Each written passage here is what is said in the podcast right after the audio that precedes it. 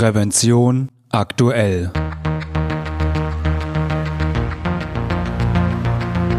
Ihr Podcast für Sicherheit und Gesundheit bei der Arbeit.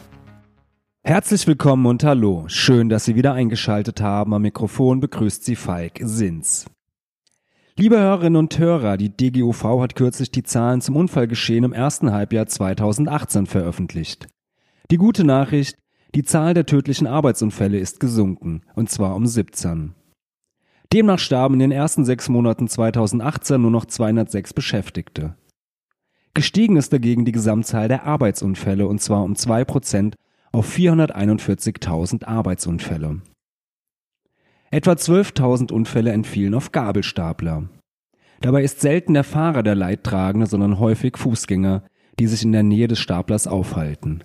Oft werden sie angefahren oder eingequetscht. Doch was können Unternehmen tun, um die Zahl der Unfälle mit Gabelstapler zu reduzieren und die innerbetriebliche Verkehrssicherheit zu erhöhen? Darüber habe ich mit meinem Kollegen Franz Reuderer gesprochen. Hallo Franz. Schön, dich wieder in unserem Prävention aktuell Studio begrüßen zu dürfen. Hallo Falk.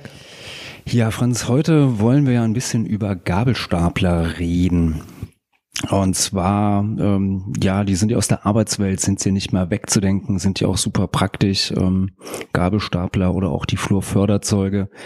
Und ähm, trotz alledem geschehen jedes Jahr ereignen sich rund 12.000 Arbeitsunfälle, die in Verbindung mit, mit Gabelstapler stehen, also mehr als 30 Stück am Tag. Was für, für Unfälle sind das genau? Gut, also für den Fahrer selbst ist der Stapler ein vergleichsweise sicherer Arbeitsplatz.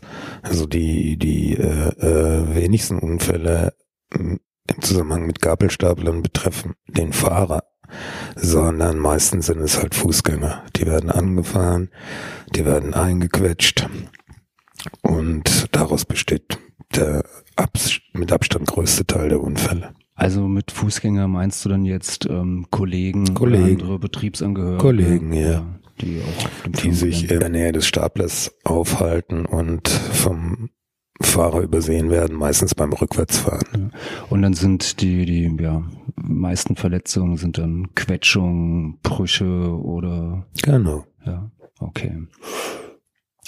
Und ähm, du hast jetzt zwar schon gesagt, ähm, für den Fahrer oder die Fahrerin ist der, der Arbeitsplatz im Gabelstapler verhältnismäßig sicher, aber vermutlich wird es auch dort doch immer mal wieder zu einem ja, Unfall kommen, ähm, bei dem ein Fahrer oder eine Fahrerin verletzt wird. Was sind denn das dann meistens für, für Unfall? Das sind dann in der, in der Regel sind das Kippunfälle der Fahrer oder die Fahrerin fährt zu schnell in eine Kurve, ganz besonders gefährlich bei Rückwärtsfahrt im Beladungszustand und das Ding kippt um. Und da kann es ganz schön übel ausgehen. Das kann ich mir vorstellen, vor allen Dingen, wenn du dann halt auch noch eine große Ladung ähm, mit dir führst. Ja, aber ist seltener und die, die Unfälle sind dann zwar schwerer, aber die, ähm, ja, die höchste Gefahr besteht ja für die Fußgänger, für die anderen Verkehrsteilnehmer. Du hast es schon angedeutet, beim Rückwärtsfahren kommt es dort häufig zu kleineren, größeren Unfällen. Ähm, ja, was sind, was sind meistens die, die Gründe dafür? Haben die keinen, keinen Rückspiegel, die, die Gabelstapler Äh, oder? Die haben eigentlich schon einen Rückspiegel, aber letztendlich muss man A in diesen Rückspiegel reinschauen und äh, B äh, kann im Rückspiegel nicht der ganze rückwärtige Raum in der Regel abgebildet werden. Das heißt, es bleiben immer tote Winkel übrig, die äh, schwer einzusehen sind. Und ähm, wie ist das mit, mit Verkehrswegen? Warum ist es überhaupt möglich, dass ein, ein Fußgänger und ein, ein Gabelstapler zur selben Zeit auf demselben Verkehrsweg, sage ich mal, äh, sein können? Es gibt ja die sogenannte Verkehrstrennung, das heißt, dass man Fußgängerwege und äh, Wege von, von Flurförderzeugen oder anderen äh, beweglichen Maschinen, dass man die trennt. Das ist sehr häufig so manchmal ist es nicht so und sehr häufig werden natürlich auch diese, das sind Markierungen auf dem Boden, die äh, sehr häufig halt von beiden Seiten dann auch übertreten werden. Okay, also das heißt dann oftmals einfach Unachtsamkeit, Unachtsamkeit ja. vom Fahrer oder Ja. vom Fußgänger. Ja. Und den getrennten Verkehrswegen wäre eine Möglichkeit oder ist eine Möglichkeit, ähm, natürlich Gefährdungen dann auszuschließen.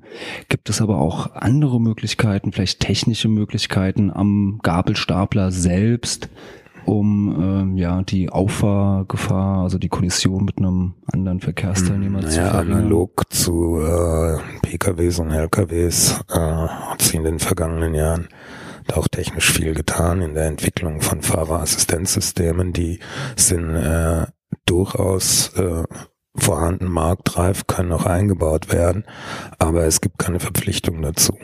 Und deswegen sind sie eben in vielen Gabelstaplern nicht verbaut. Okay, es gibt keine Verpflichtung Nein. dazu. Ich dachte, Nein. das müsste auf dem, dem Stand der Technik Nein. sein. Ja, das ist ja, ist ja schade. Und vermutlich ist dann auch so eine Umrüstung auch nicht ganz günstig und viele Arbeitgeber scheuen dann äh, oder Unternehmen scheuen dann die Aufrüstung des Genau.